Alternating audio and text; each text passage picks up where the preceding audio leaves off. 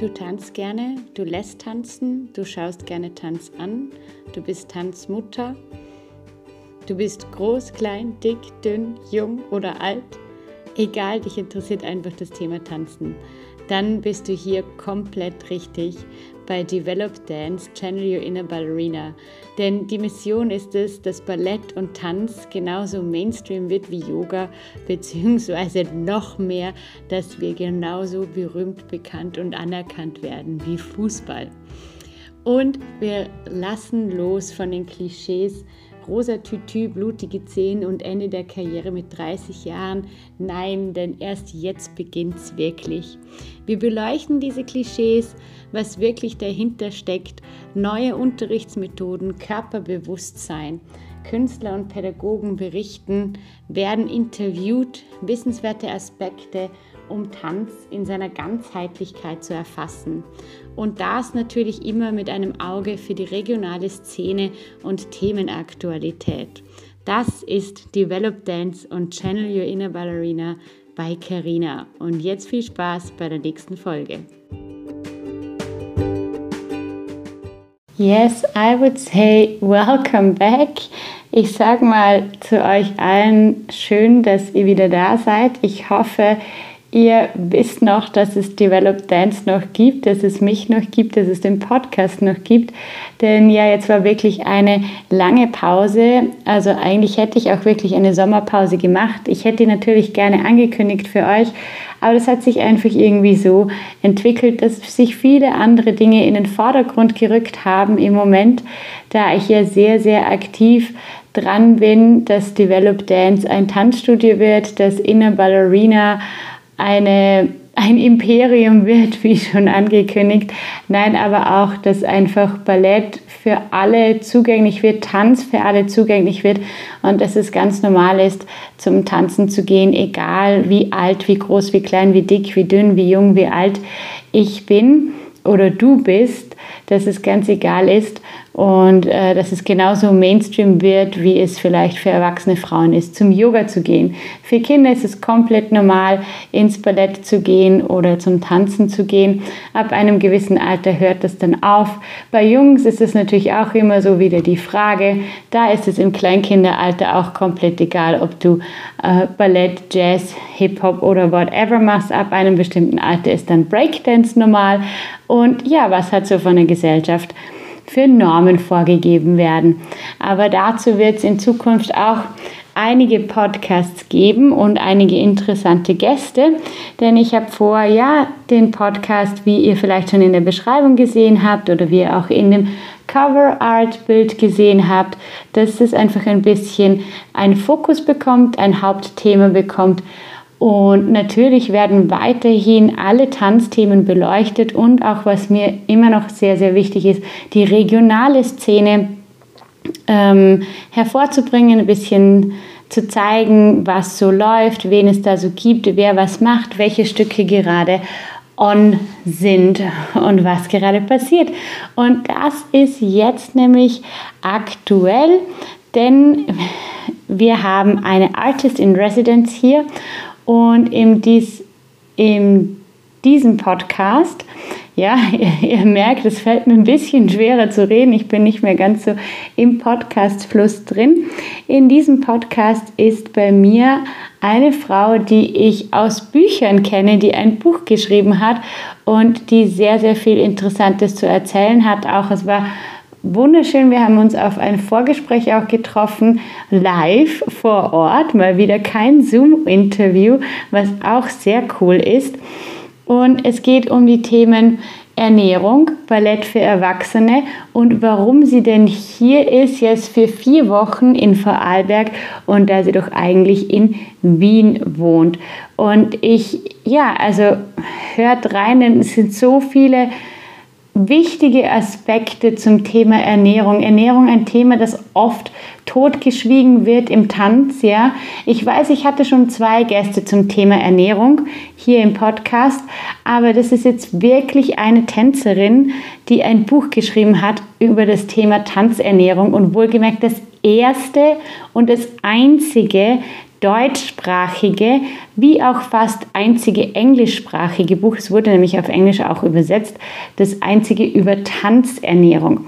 Und was das Spezielle für Tänzerernährung ist oder das, was das unterscheidet zwischen Sporternährung und normaler Ernährung, ja, über das werden wir sprechen, über die Vorurteile, über die Klischees, aber auch natürlich über über Essstörungen bzw. über gestörtes Essverhalten und dass sie schon seit über 15 Jahren ja, Ballett für Erwachsene, zeitgenössisches Ballett für Erwachsene, sehr, sehr erfolgreich in Wien unterrichtet und ein Studio aufgebaut hat und da auch wirklich Erwachsene schon als komplette Anfänger gekommen sind und seit 15 Jahren in ihrem Studio sind.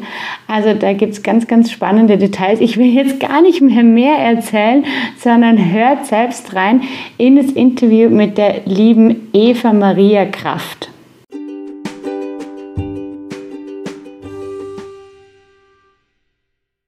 Name? Ja, dann geht's los. Okay, ich mache ein, ein kleines Intro.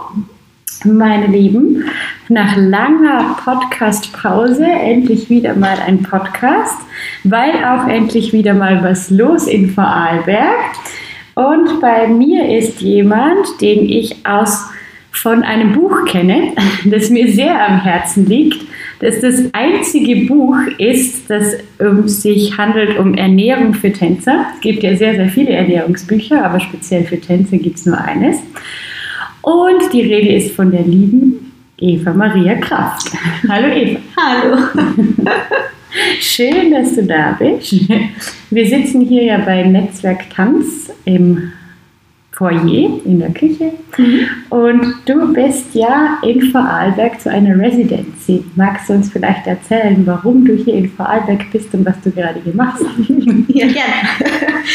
Also im Moment bin ich Artist in Residence hier im Netzwerk äh, Tanz in Kooperation mit dem Flieger in Wien und äh, dem Frauenmuseum in Hittisau, die eine Residenz ausgeschrieben hatten zum Thema Geburtskultur. Und da habe ich mich beworben mit ähm, einem weiteren Standbein von mir, die Kraniosakral, kraniosakrale Körperarbeit und äh, mache ein Stück darüber, also über Embryologie und kraniosakrale Körperarbeit, also ein Tanzstück. Choreografiere ich und habe hier vier Wochen Zeit und ein Studio, um daran zu arbeiten. Und da bin ich gerade dran. Cool. Ja, und da gibt es dann auch die Präsentation deines Kurzstückes. Genau, am 28.08. Äh, und 31.08. Äh, im Frauenmuseum, direkt im Freien. Ein Open-Air-Festival, ein kleines im Rahmen dessen. Sehr cool. Also da freue ich mich schon.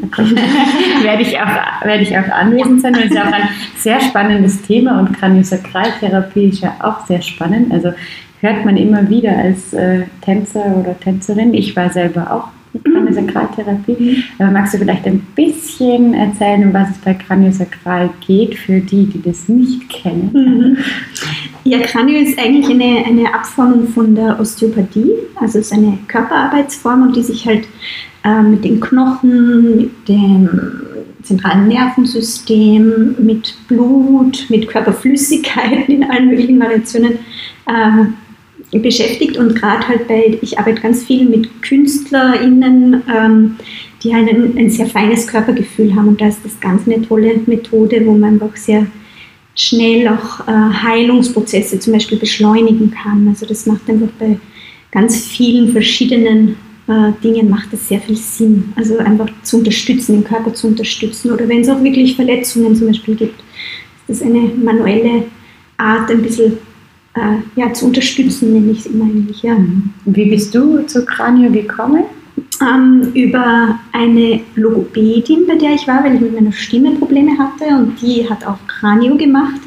Und ich habe das nie gekannt, so wirklich nur vom Hören sagen und habe dann sie gebeten, dass sie einmal statt Logopädie äh, mit mir Kranio macht. Und das hat sie dann auch gemacht und dann war ich total begeistert, was das für ein Körpergefühl einfach erzeugt und wollte das dann lernen. Und das war circa vor zehn Jahren habe ich dann begonnen, die Ausbildung zu machen. Und einfach mal nur, um das zu lernen, wusste gar nicht, ob ich das als Beruf ergreifen werde und habe aber dann doch ja, gleich mal eine Praxis auch eröffnet und arbeite da auch regelmäßig auch als Nebenstandbein neben dem Tanz. Mhm.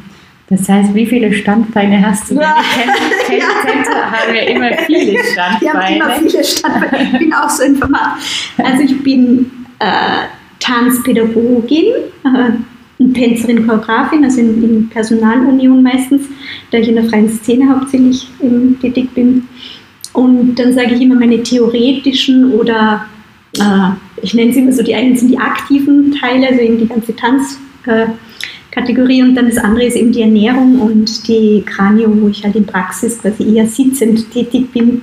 Und das sind so meine Hauptstandbeine, genau. Naja, und du bist also, deine Base ist in Wien. Genau, genau. Also Leben und Arbeiten tue ich in Wien hauptsächlich, aber arbeite auch also österreichweit oder im deutschsprachigen Raum auch einiges genommen. Von daher kennen wir uns ja auch. Also ich habe, also gut, deinen Namen erstmal auf dem Buchcover gele gelesen, das ich mir natürlich gekauft habe. Ähm, und dann haben wir uns ja beim TAMID-Kongress in Frankfurt, war das, glaube ich, äh, kennengelernt. Und da gibst du ja auch äh, Vorträge, Seminare zum Thema Ernährung für Tänzer. Warum ist es so speziell für dich, dieses Thema? Oder wie entstand überhaupt die Idee da, jetzt endlich, ich sage endlich, ein Buch zu machen? Ja. ja, das kam aus einem Interesse, das ich hatte, kurz bevor ich in die professionelle Tanzausbildung ging, wollte ich, war so für mich die Entscheidung, mache ich Ernährungswissenschaft oder Tanz.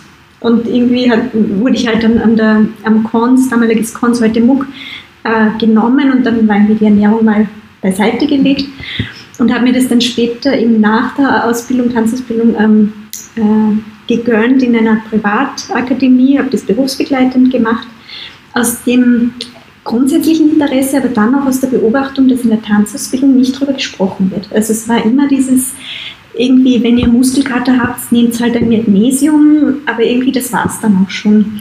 Und parallel habe ich aber äh, Freundinnen aus der Sportwissenschaft gehabt, die Sport studiert haben und die haben immer Ernährung gehabt. Und ich dachte, okay, bei Sportlern scheint es so normal zu sein mit der Ernährung. Nur bei den Tänzern wird irgendwie nie drüber geredet. Und habe dann begonnen auch zu recherchieren und habe dann im Zuge meiner Ausbildung, Ernährungsausbildung, äh, auch gesehen, dass es kaum Literatur gibt, also ein bisschen was auf Englisch, aber nicht wirklich. Viele Menschen darüber reden und habe gedacht, okay, dann muss ich selber machen. Und habe dann begonnen einfach ähm, Sport, äh, Medizin, Sporternährung äh, sehr verstärkt zu, zu lesen und, und zu lernen. Und mein Hauptausbildner in der Ernährungsausbildung war Yogalehrer. Der war somit sehr nah dem Tanz und hat das sehr gut verstehen können, hat dann da die Diplomarbeit und alles über Ernährung im Tanz schon geschrieben und habe da dann weiter gearbeitet. Das war 2009 wo ich dann die, die, die Diplomarbeit geschrieben habe und dann habe ich weitergearbeitet und manchmal so Artikel geschrieben, eh schon für Tamid auch.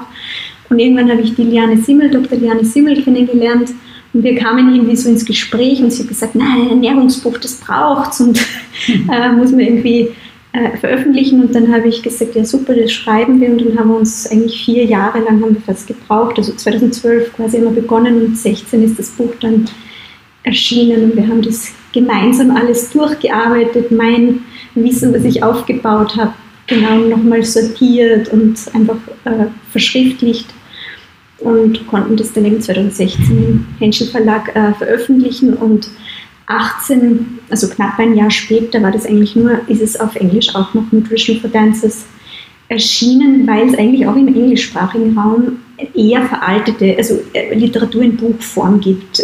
Paper und Artikel gibt es inzwischen relativ viel zum Glück, aber Bücher, die jetzt wirklich so praxistauglich sind, ist noch immer sehr. Vor allem die englischen Bücher auch ein Klassiker, das es gibt, das es davor schon gab, das ist von einer Ballerina geschrieben und die hat halt, da steht halt dann immer äh, Low-Fat Milk und Semi-Fat und, äh, und ich dachte, na, das geht einfach nicht, das kann man nicht machen. Ja? Also niemand braucht äh, Halbfett oder, oder 0% Fett Milchprodukte essen. Ja? Und das hat mir dann auch schon wieder so widersprochen und ich mir gedacht, na, das muss man anders machen. ja, wow, also wirklich sehr wichtig und du hast ja schon gesagt, das ist ja immer noch nach wie vor das einzige Buch, oder? Genau, es ist nach wie vor das einzige Buch und auch jetzt an Kolleginnen, die sind extrem rar gesät. Also es gibt immer wieder welche, die sich interessieren, die vielleicht mal eine Bachelorarbeit darüber schreiben, sei es aus der Ernährung oder aus dem Tanz und die mich dann kontaktieren, die ich gegenlese und so weiter. Aber niemand, der das wirklich irgendwie professionell angeht. Es ist, es ist halt auch wirklich ein, eine sehr kleine Nische. Also es ist sehr unterrepräsentiert, auch in den Ausbildungen nach wie vor. Also ich sage mal, meine maximale Stundenanzahl ist zwischen sechs und neun Stunden für die gesamte Ausbildung was ich in, auf Universitäten oder in professionellen Ausbildungen kriege. Das heißt, das mache ich immer gleich zu Beginn der Ausbildung, damit die gut gerüstet sind. Aber eigentlich ist das, also ich könnte ja Jahre füllen im Prinzip oder könnte ja auch eine wöchentliche Vorlesung machen zu dem Thema. Aber das ist einfach nicht möglich. Also da gibt es keine Kapazitäten in Tanzausbildungen nach wie vor, die da keinen Fokus drauf legen. Also es gibt ganz wenige Beispiele, wo das richtig integriert ist und, und als fixer Bestandteil der Ausbildung auch gilt. Ja, sollte eigentlich fixer Bestandteil ja. der Ausbildung sein, ja. dass man weiß, also nicht nur, also wie auch ich schon oft in Interviews gesprochen habe mit ehemaligen Tänzern, also mit äh, Warm-up und Cooldown oder Verletzungen. Genau. Ähm, ja, schau einfach, dass du dich nicht verletzt oder dehn dich aus, aber wie? Und auch bei der Ernährung schau einfach, dass du einen gesunden Körper hast, aber wie komme ich zu diesem gesunden Körper? Und das auch, ich glaube, da braucht man ja auch bisschen kontinuierliche Betreuung, wie du sagst. Oder halt nicht Betreuung, aber ähm, Informationen. Informationen, ja. Tools. Und auch jemanden einfach, der da ist zum Fragen regelmäßig. Das ist auch so wichtig, weil wenn ich, das ist schon toll, also ich bin schon froh, dass ich mir das erkämpft habe in vielen Ausbildungen, dass ich wirklich zu Beginn da bin. Aber das sind die ganz frisch in der Ausbildung und jede, jede, die eine Ausbildung gemacht hat, weiß es. Das heißt, dass man so mit so vielen Dingen beschäftigt.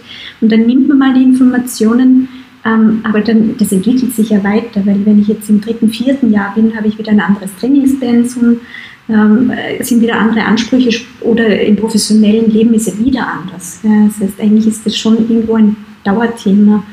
Und aber auch leider Profis kümmern sich kaum um das Thema. Also da fehlt einfach das Geld meistens, weil ich glaube, wir wissen alle, wie lange oft dauert, bis man mal überhaupt zum Physiotherapeuten geht und da muss schon sehr wehtun. Und dann, wenn man das jetzt auf die Ernährung nochmal umsetzt, ist es sehr selten, dass da jemand präventiv kommt.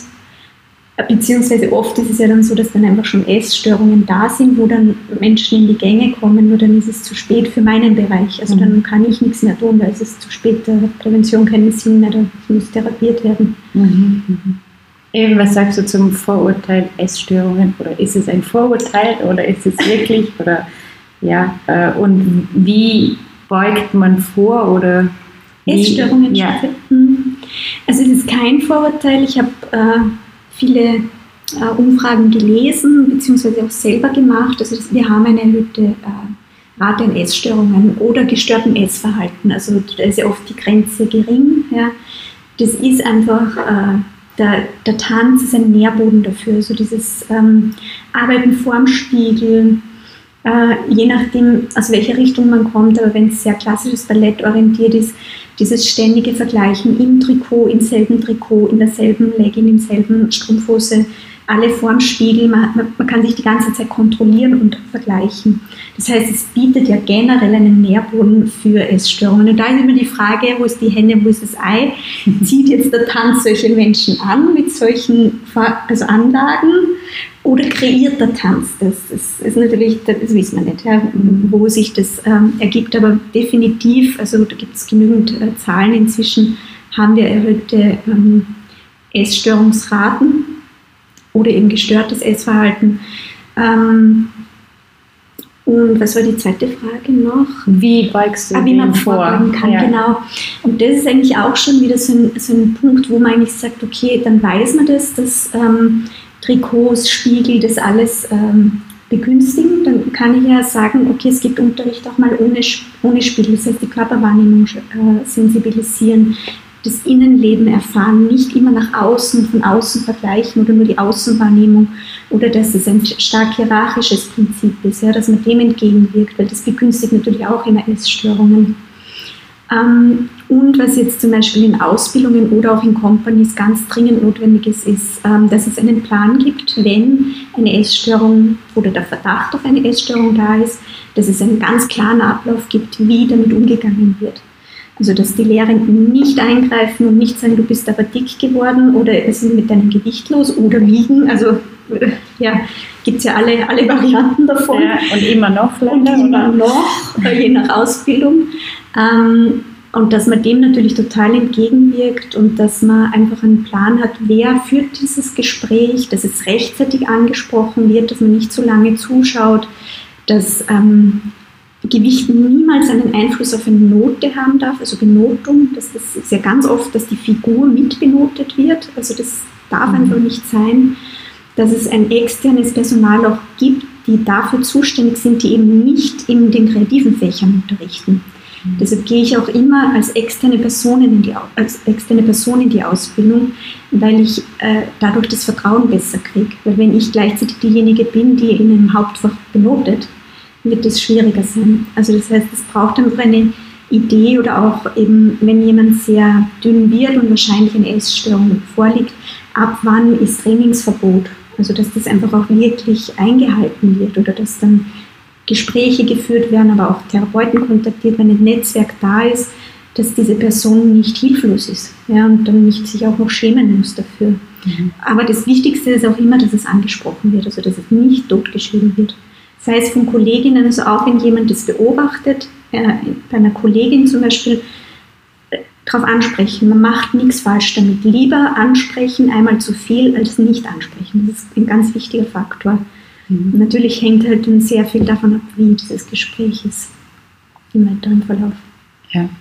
Wie kann ich jetzt in einer, äh, sag ich mal, unter Anführungsstrichen Hobbytanzschule, wenn ich jetzt als ähm, als Lehrer in dieser Schule merke, eine meiner Schülerinnen ähm, eben entwickelt sich in die Richtung oder auch ähm, Kolleginnen im Unterricht, meine Freundin, ähm, die will unbedingt Tänzerin werden und übertreibt es in die eine Richtung oder in die andere Richtung. Mhm. Was, ähm, würdest du da das Gleiche raten? Oder? Mhm.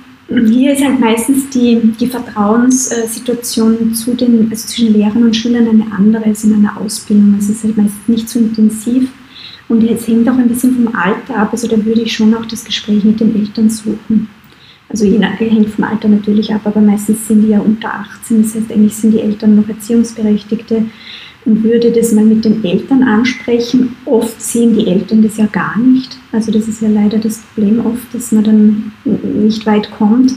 Aber das immer wieder ansprechen. Also sowohl wenn man ein gutes Vertrauensverhältnis zu dem Schüler oder zu der Schülerin hat, das versuchen mit der anzusprechen oder eben sonst mit den Eltern. Aber auch immer wappnen vorher. Also das spricht, dass man schon schaut, es gibt in jeder Stadt, größeren, kleineren Stadt, eine Ansprechs- ähm, sowie eine äh, entweder anonyme Hotline oder sogar ein Zentrum für Essstörungen. Und dass man sowas gleich mal bei der Hand hat, dass man das mitgibt und einfach sagt, schau mal, ob du da vielleicht Hilfe brauchst, also dass man einfach gleich was anbietet auch. Ja. Wichtig ist auch nicht versuchen zu therapieren. Also das ist eine Krankheit und die muss man sehr ernst nehmen. Die kann tödlich sein. Das darf man auch nicht unterschätzen. Also Essstörungen sind ein, haben ein sehr hohes äh, Todesrisiko ähm, und nicht anfangen, da irgendwelche Ernährungstipps zu geben. Das kann ganz in die falsche Richtung gehen. Also direkt ansprechen und wenn es keine Reaktion gibt, gibt es keine. Das ist so hart es ist, aber man kann es auch nicht erzwingen. Die Person muss selber dann auch bereit sein, das zu erkennen, dem in die Augen zu schauen und daran was verändern wollen. Und die Eltern genauso. Also es mhm. ist sehr heikel, aber eben niemals totschweigen. ja, niemals totschweigen. Das, ist, das, das habe ich das Gefühl, das ist schon oft so, oder? Dass das dann, oder wie ich jetzt auch gesagt habe, ja, das Vorurteil. Und wenn man darauf angesprochen wird, gerade als, äh, als Tanzlehrer oder als Tänzerin, ach, du tanzt und äh, sind ja nicht alle deine Schülerinnen magersüchtig oder mhm. wirst du nicht magersüchtig oder, oder äh, was auch immer, gerade das Thema Ernährung ist so, ein, so eine rote Alarmglocke, die da läutet, wie ich dir auch erzählt habe. Wir haben uns ja schon mal getroffen und mir das Thema Ernährung auch am Herzen liegt, das auch, auch im Hobbybereich den Schülerinnen schon mitzugeben, mhm. weil der Körper kann einfach mehr leisten, je besser wir uns äh, ernähren oder auf, auffüllen. Und ähm, ja, da muss man irgendwie, habe ich das Gefühl, bei den Eltern und auch bei den Schülern immer aufpassen, wie man so einen Ernährungsworkshop ausschreibt, ja. dass ja. das auch ähm, richtig ankommt, oder? Ja, genau, dass man nicht eben versucht, die dann dünn werden zu lassen, weil das ist einfach dieses Vorurteil, ist viel zu groß, ja, dass man dann glaubt, man muss, die, die Kinder werden dann dünn gemacht. Also das, darum geht es überhaupt nicht, meistens im Gegenteil. Ja. Man muss viel Überzeugungsarbeit leisten, dass wir essen dürfen. Also das ist genau das Gegenteil. Ja, wie viel dürfen wir denn essen? Ich, ich erinnere mich an den, an den Workshop in, in Frankfurt und ja. da waren, glaube ich, die Studenten aus dem, aus dem ersten äh, Jahr dort ja. auch mit dabei. Ähm, und da erinnere ich mich, wie einer gesagt hat, aber wie soll ich das denn, diese Kalorienanzahl denn den ganzen Tag überhaupt zu mir nehmen? Das ist ja gar nicht möglich. Ja, Kannst du da ein bisschen, oder was ist so der spezielle Unterschied jetzt vielleicht zwischen Sport und Tanzernährung, was, was macht die Tanzernährung nochmal äh, spezieller als wie die Sporternährung? Mm, der große Unterschied ist, dass die Sporternährung teilt sich eigentlich ein in Sportarten, die entweder Ausdauersport oder Kraftsport sind. Also meistens kann man ja die sehr gut trennen oder es gibt dann gemischte Sportarten, wo es halt eine, eine Form der Mischernährung ist. Und es hat keine Sportart, ähm, die es gibt, diese Anforderungen, die der Tanz hat, weil wir sind auch eine Mischform, also zwischen Ausdauer und Kraftsport, aber wir haben so extrem lange Dauer. Also wir haben so viele Stunden, die wir arbeiten. Das ist, weil zum Beispiel ein, ein Fußballmatch ist auch lang, aber das hat trotzdem nur 90 Minuten im, im, im, Normalfall. Und bei uns ist halt ein Tag mal sechs Stunden, einer acht Stunden, der nächste zwei oder keine Stunde. Also es ist einfach extrem unregelmäßig. Und deshalb braucht die Ernährung auch, muss sich ein bisschen daran äh, orientieren. Und äh, der Austauschsport ist jetzt von der Kilokalorienaufnahme der Extremstfall, also wo man einfach am allermeisten Kilokalorien braucht oder so wahnsinnig viel verbrennen kann. Ähm, so hoch kann ich das im Tanz nicht ansetzen, ist auch nicht nötig. Deshalb diese Faustregel, die ich eben im Tanz habe, die ganz einfach ist, ist einfach die eine Portion pro Tag mehr. Also ich esse nicht drei Portionen, also Frühstück, Mittagessen, Abendessen und was Snacks dazwischen, sondern habe nochmal eine Portion, also wie eine Hauptmahlzeit mehr. Aber wie ich das verteile über den Tag, ist eigentlich egal. Also das muss auch jede, jeder für sich selber finden. Ähm, und da gibt es dann oft dieses Erschrecken, weil Kilokalorien sind halt auch, für die einen heißt das viel, für die anderen wenig. Das ist immer so relativ, was heißt das? Und da sind dann manche ganz erschrocken und sagen, wie soll ich denn 3500 Kilokalorien essen? Ja, das ist nicht viel in Wirklichkeit, wenn man gut sich ernährt. Ja. Also wenn ich die, diese Kilokalorien aus guten Lebensmitteln kriege und wo, das heißt aber auch eben, ich muss Fett essen, zum Beispiel, sonst schaffe ich das nicht. Mit Obst und Gemüse kriege ich das nicht hin, ja, aber das gibt uns auch keine, keine Energie. Und ich glaube, wenn man das aufklärt, dann ist es relativ nachvollziehbar und eigentlich, wenn ich das dann aufschlüssel, was heißt das ganz konkret, wie viel muss ich essen, dann sagen alle, das ist eh nicht viel. Also die meisten sagen immer, jo, geht sich da eh gut aus, ja. Mhm. Also das ist immer sehr relativ. Und was würdest du sagen, was mich immer so, also ich weiß noch damals, als ich als, äh, als Schülerin äh, so viel getanzt habe, also den ganzen Tag in der Schule, mhm. dann vielleicht eine Stunde, eine halbe Stunde Pause und eben mit, der, mit dem Bus zum Training und dann Training bis 10 Uhr abends und dann um 10 Uhr abends nach Hause. Da war dann immer so die Frage, und das denke ich mir im Profi-Alltag irgendwie auch, oder? Du stehst auf, hast dann gleich Training, dann irgendwelche Proben dazwischen und dann Aufführung ja, wann soll ich jetzt essen und wie viel vor dem Training, nach dem Training, weil direkt davor ist ja auch nicht gut. Äh, danach ist ja dann schon, ist ja schon 12 Uhr nachts, das ist aber das Typische, was man so kennt vom, vom, vom Otto-Normalverbraucher, ja, alles na, nach 6 Uhr sollte man nichts mehr essen, oder? Genau. Ja.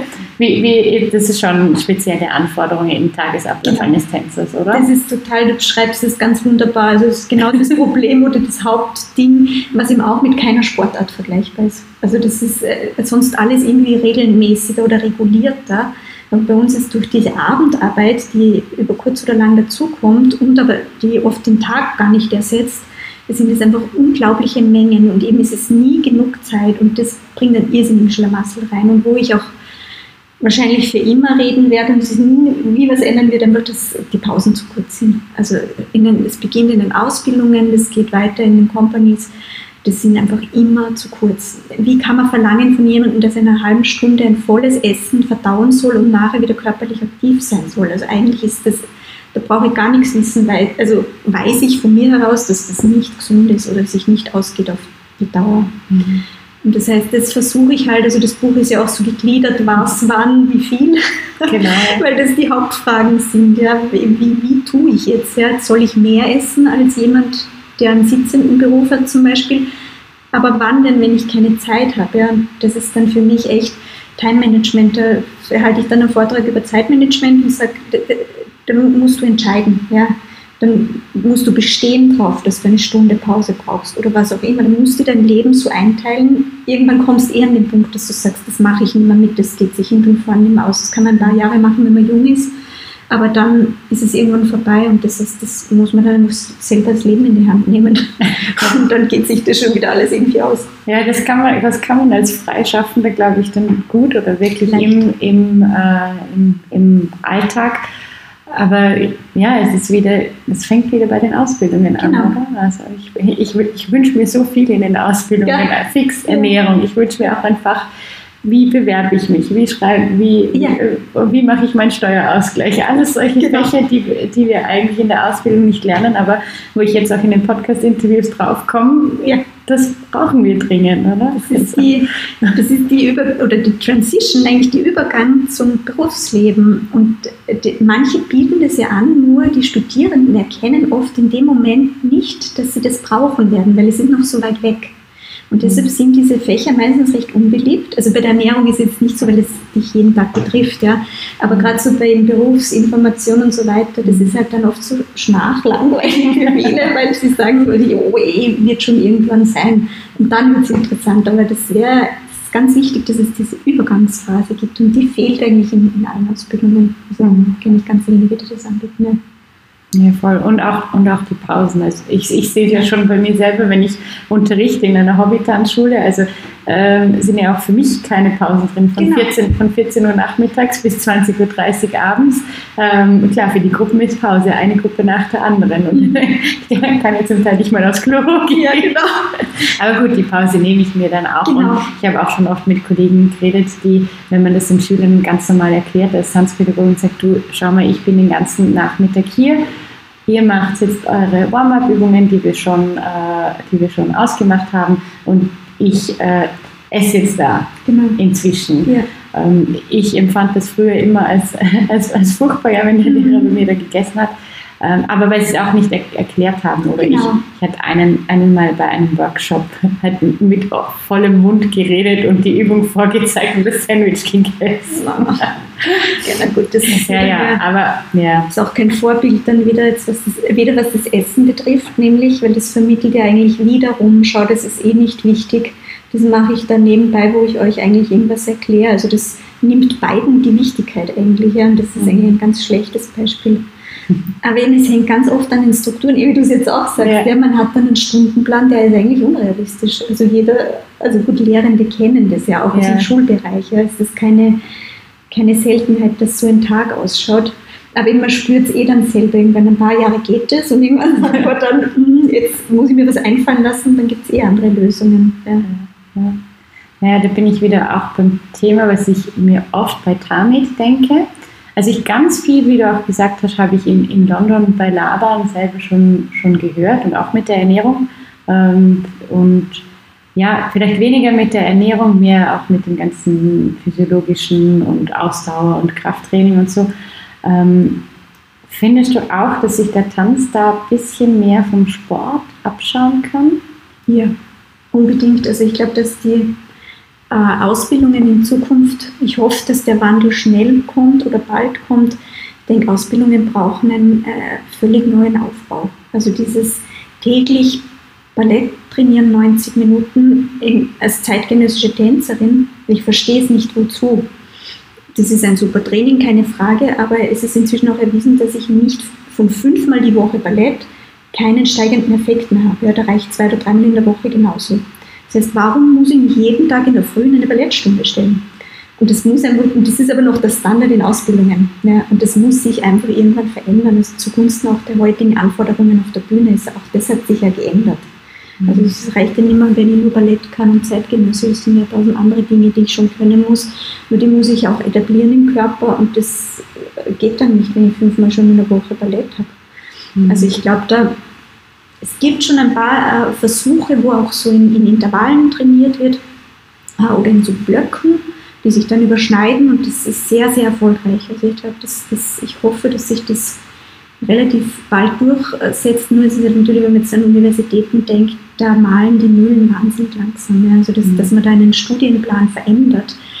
Da redet man sich auch leicht von außen, ja, wenn man mal intern mitgekriegt hat, was das bedeutet, nur ein Fach zu verändern, ähm, dann weiß man auch, dass das allein wieder an organisatorischen oder bürokratischen äh, Dingen anstößt. Ja.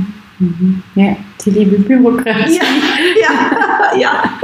Voll, aber ja, es ist wie du sagst, ja, der, der, Tag beginnt mit Ballett. Also ich merke das bei mir selber, wenn ich auf einen Workshop gehe. Ähm, ich würde niemals eine Ballettstunde am Abend äh, nehmen ja. oder irgendwie, ja starte gerne mit Ballett und dann gibt es vielleicht nebenbei noch äh, Gaga oder Pilates, wo ich mir denke, das würde ich jetzt auch gerne machen als mhm. Start in den Tag. Aber ja, es ist so im Körper drin oder, oder auch so bei den, äh, bei den älteren äh, äh Tänzern, die aus diesem ganzen System rauskommen. Auch wenn wir einen Workshop gestalten mit meinen, mit meinen Chefs von den Tanzschulen, ja, der Tag beginnt mit Ballett. Ja. Und auch die, die Aufführung beginnt mit Ballett. Also es gibt immer so das chronologische ja. ähm, Ding, ja. Und auch das zu ersetzen dann mit, also ich habe lange dafür gekämpft, dass wir auch Kraft, Krafttraining mhm. und Ausdauertraining machen, das ist auch sehr wichtig. Mhm. Ähm, dass aber dann diese Stunde eben auch eine Ballettstunde ersetzt. Ersetzt und nicht zusätzlich. Und nicht zusätzlich, ja, das ist auch immer sehr schwierig, das zu, zu erklären oder zu verstehen. Total. Und ja, da hoffe ich auch, dass sich da ja. noch was ändert. Ohne dass wir das Ballett ganz vergessen, weil wir lieben ja auch beide das Ballett und vermitteln das Ballett ja auch. Degradiert, ja. weil ich weiß, du bist ja auch ähm, sehr aktiv, was es betrifft, äh, Ballett für Erwachsene zu unterrichten und da diese Szene äh, zu pushen und aufzubauen. Hast du es ja auch schon länger in Wien ähm, aufgebaut und ich hoffe, dass das in Vorarlberg und beziehungsweise im ganzen deutschsprachigen Raum noch größer wird eigentlich. Ähm, ja, wie stehst du zu Ballett und Erwachsene, die Ballett machen? Da habe ich jetzt über dich auch viel gelernt, muss ich sagen, weil bei mir ist das wie, wie so vieles in meinem Leben, so intuitiv hat sich das irgendwie ergeben. Und ich habe in meiner Ausbildung schon sehr früh erkannt, ich habe Tanzpädagogik studiert, dass ich musste Kinderpraktika und so machen und habe einfach sehr schnell erkannt, dass ich mit Erwachsenen arbeiten will. Also wenn ich unterrichte, will ich mit Erwachsenen arbeiten. Ähm, und das hat sich immer durchgezogen und war ist bis heute so. Und musste aber dann irgendwann Ballett unterrichten, weil ich einfach nichts gefunden habe in Wien, jetzt wo ich einfach seit damals lebe, ähm, was irgendwie dem entsprochen hat, was ich selber gerne trainiere und was ich, wo ich auch Leute bedenkenlos hinschicken kann. Und dann habe ich gedacht, okay, dann unterrichte ich halt Ballett. Ich bin keine ausgebildete Balletttänzerin, aber ich bin zeitgenössische Tänzerin. Ich habe Ballett, seit ich drei Jahre alt bin. Erfahrung und arbeite das einfach mal auf und lerne mir die Wörter richtig, lerne mir das Vokabular und bereite es äh, methodisch-didaktisch auf, sodass ich mir vorstellen kann, das kann ein erwachsener Anfänger, Anfängerin äh, lernen. Und habe das probiert und das hat eigentlich relativ schnell äh, guten Zuspruch ge äh, gefunden. Aber eben, das ist irgendwie wie passiert und es gab in Wien gibt es ganz wenige, heute ist ein bisschen mehr inzwischen, ganz wenige Kurse, wirklich für Anfängerinnen. Das steht halt dann irgendwie für oder Level 0 oder wie auch immer die dann heißen, aber eigentlich sind dann wieder Leute drinnen, die einfach höhere Niveaus haben und das schreckt natürlich erwachsene Anfängerinnen ab und habe das dann immer ganz streng gemacht. Also in den Anfängerkurs durften wirklich, auch wenn andere da mehr trainieren würden, nein, da dürfen nur Anfänger. Und habe das dann halt über die Jahre immer mehr Levels aufgebaut und das ist einfach nie abgerissen. Die Leute sind heute noch nach 15 Jahren sind die teilweise noch bei mir, die bei mir teilweise begonnen haben oder eben bei mir eingestiegen sind, wieder eingestiegen sind und habe das einfach ent äh, entwickeln lassen, aber ich habe es eigentlich nie vorgehabt in dem Sinn. Und deshalb finde ich das so schön, dass es jetzt so eine, einen Markt oder eine Community eigentlich fast gibt, die das auch, die auch da Namen dafür hat. Und für mich war das irgendwo ist irgendwie gewachsen und jetzt gibt es da echt eine Szene, das ist super. Ja, ja, das ist ja schön, wenn es einfach, wenn es einfach entsteht. Oder? Ja. Also ich, ich würde schon auch sagen, dass es bei mir ähm, recht ähnlich ist oder einfach entstanden ist. Natürlich forciere ich das jetzt und, und, möchte, dass die Community genauso groß wird wie, keine Ahnung, in Australien und London mhm. und wo es einfach also laut Instagram für mich komplett normal aussieht, dass erwachsene äh, Frauen, egal wie groß oder wie klein oder wie dick oder wie dünn die sind, dass die Ballett machen und auch auf einem recht hohen Niveau, wie ich mhm. sagen, also wie ich sehe. Und ähm, aber ja, bei mir war es auch so, ich bin halt zeitgenössische Tänzerin geworden, aber wollte immer gerne Ballett machen und, und liebt es auch. Und wie du sagst, man, man muss Ballett unterrichten, wenn man, wenn man hier zurückkommt, aber das, das wollen auch viele für Kinder und Jugendliche. Und dadurch habe ich das halt auch nie verloren. Das ist so dem, dem Rücken gekehrt, wie wir schon gesagt haben. Manche zeitgenössische Tänzer, die habe ich das Gefühl, die kehren dann komplett dem Ballett den Rücken zu, weil sie diese Freiheit da drinnen nicht so finden können, wie es halt im zeitgenössischen ist. Mhm. Ich glaube auch, dass für mich spaltet sich das immer so, wie mag man Koriander oder nicht. Ja? Und das ist so, mag man Ballett oder nicht, also unter den zeitgenössischen Tänzerinnen. Und die, und die, die es irgendwann mal positiv erfahren haben, bleiben meistens dabei. Und die, die es halt irgendwie nie einen Zugang gefunden haben, die werden es immer ablehnen oder auch als schädlich für die Technik oder was weiß ich. Also dann gibt es ja alle möglichen Geschichten. Mhm. Das empfinde ich auch so. Ja sehr gespalten ist teilweise. Ja, ja, total schade. Ich ja. fühle mich dann immer so, auch, auch hier bei Netzwerk Tanz ein bisschen, fühlt man sich dann immer ein bisschen als der, der Exote, die Zeitgenössin, ja. die auch Ballett mag. Ja, genau. genau. oder, oder macht. Darf also, das überhaupt sagen? ja. Genau. Ja.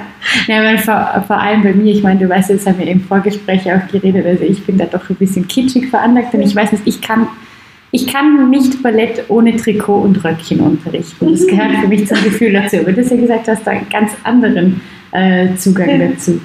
Ja, genau. bei mir ist es sehr konträr. Also das wollte ich immer oder habe ich dann auch schon in meiner Entwicklung hin zur zeitgenössischen Tänzerin, bin ich dann in die Ballett, typischen Ballettstudios gegangen und bin einfach in irgendwelchen Trainingshosen und weiten zerrissenen Leiberl gegangen, als Protest so ein bisschen auch.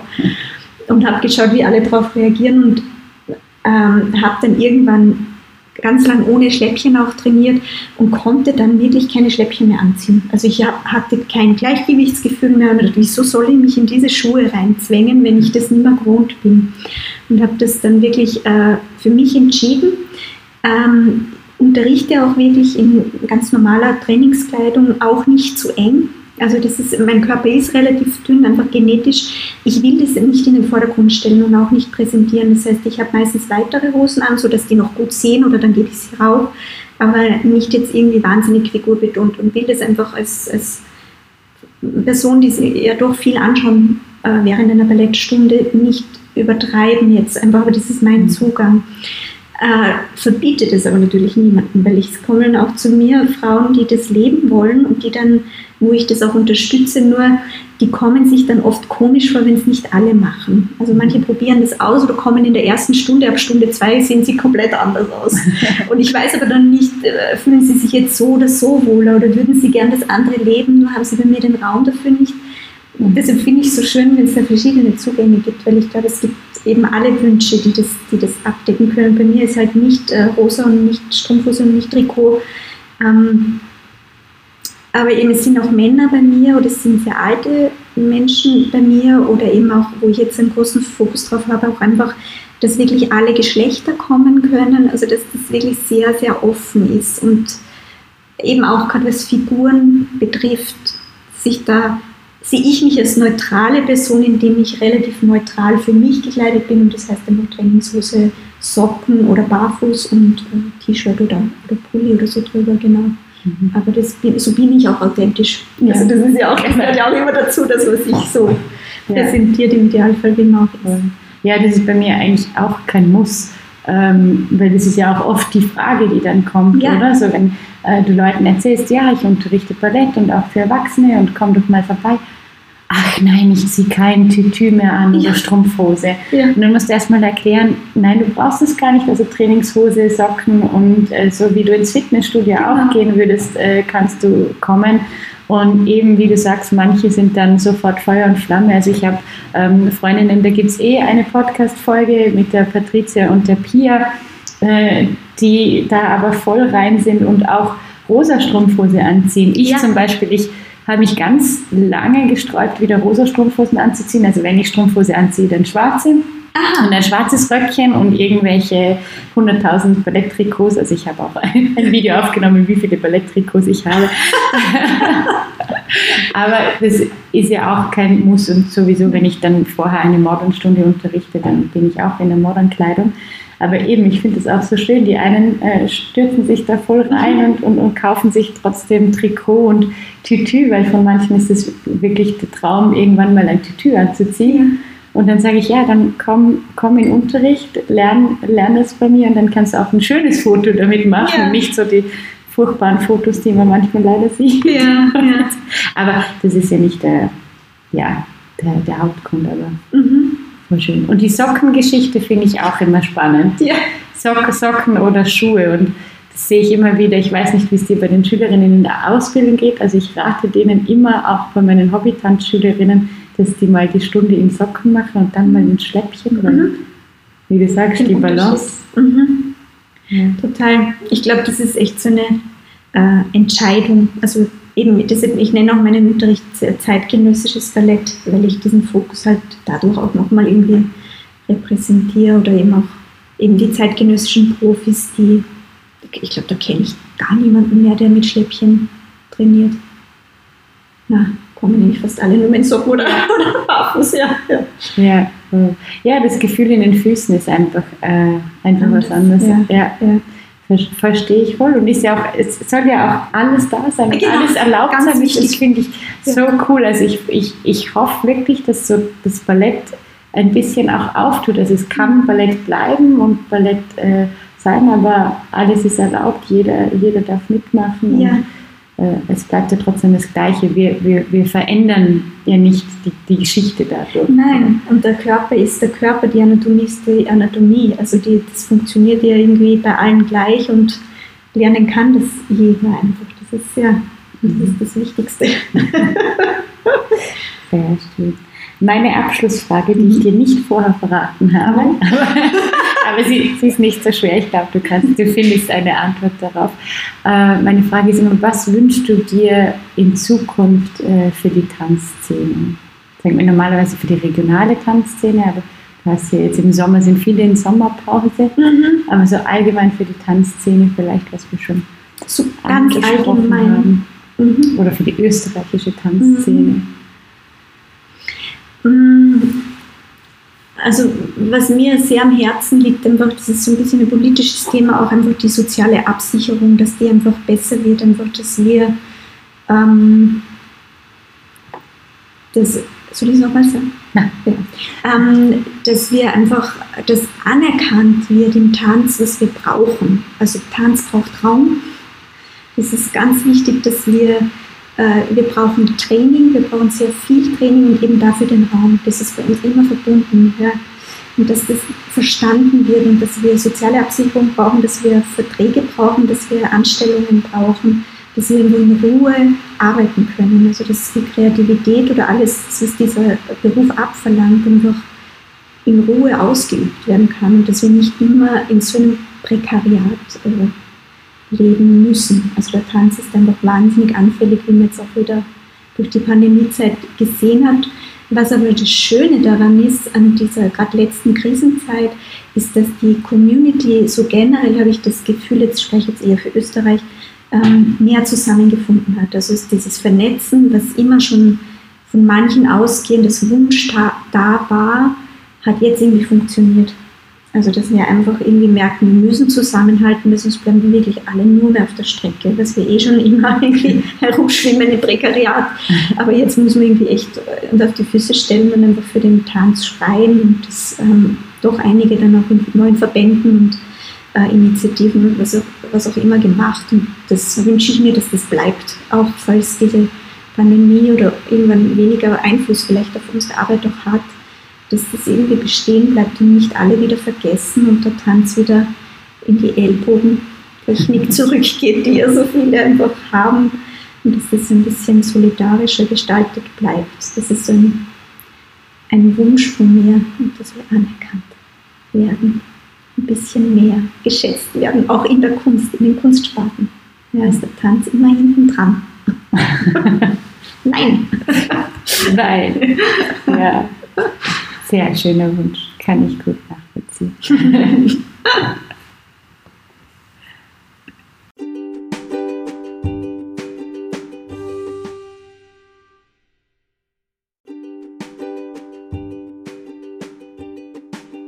Schön, dass du Teil der Develop Dance Community bist und bei dieser Folge mit dabei warst. Lass deinen Diamanten strahlen und bis zum nächsten Mal.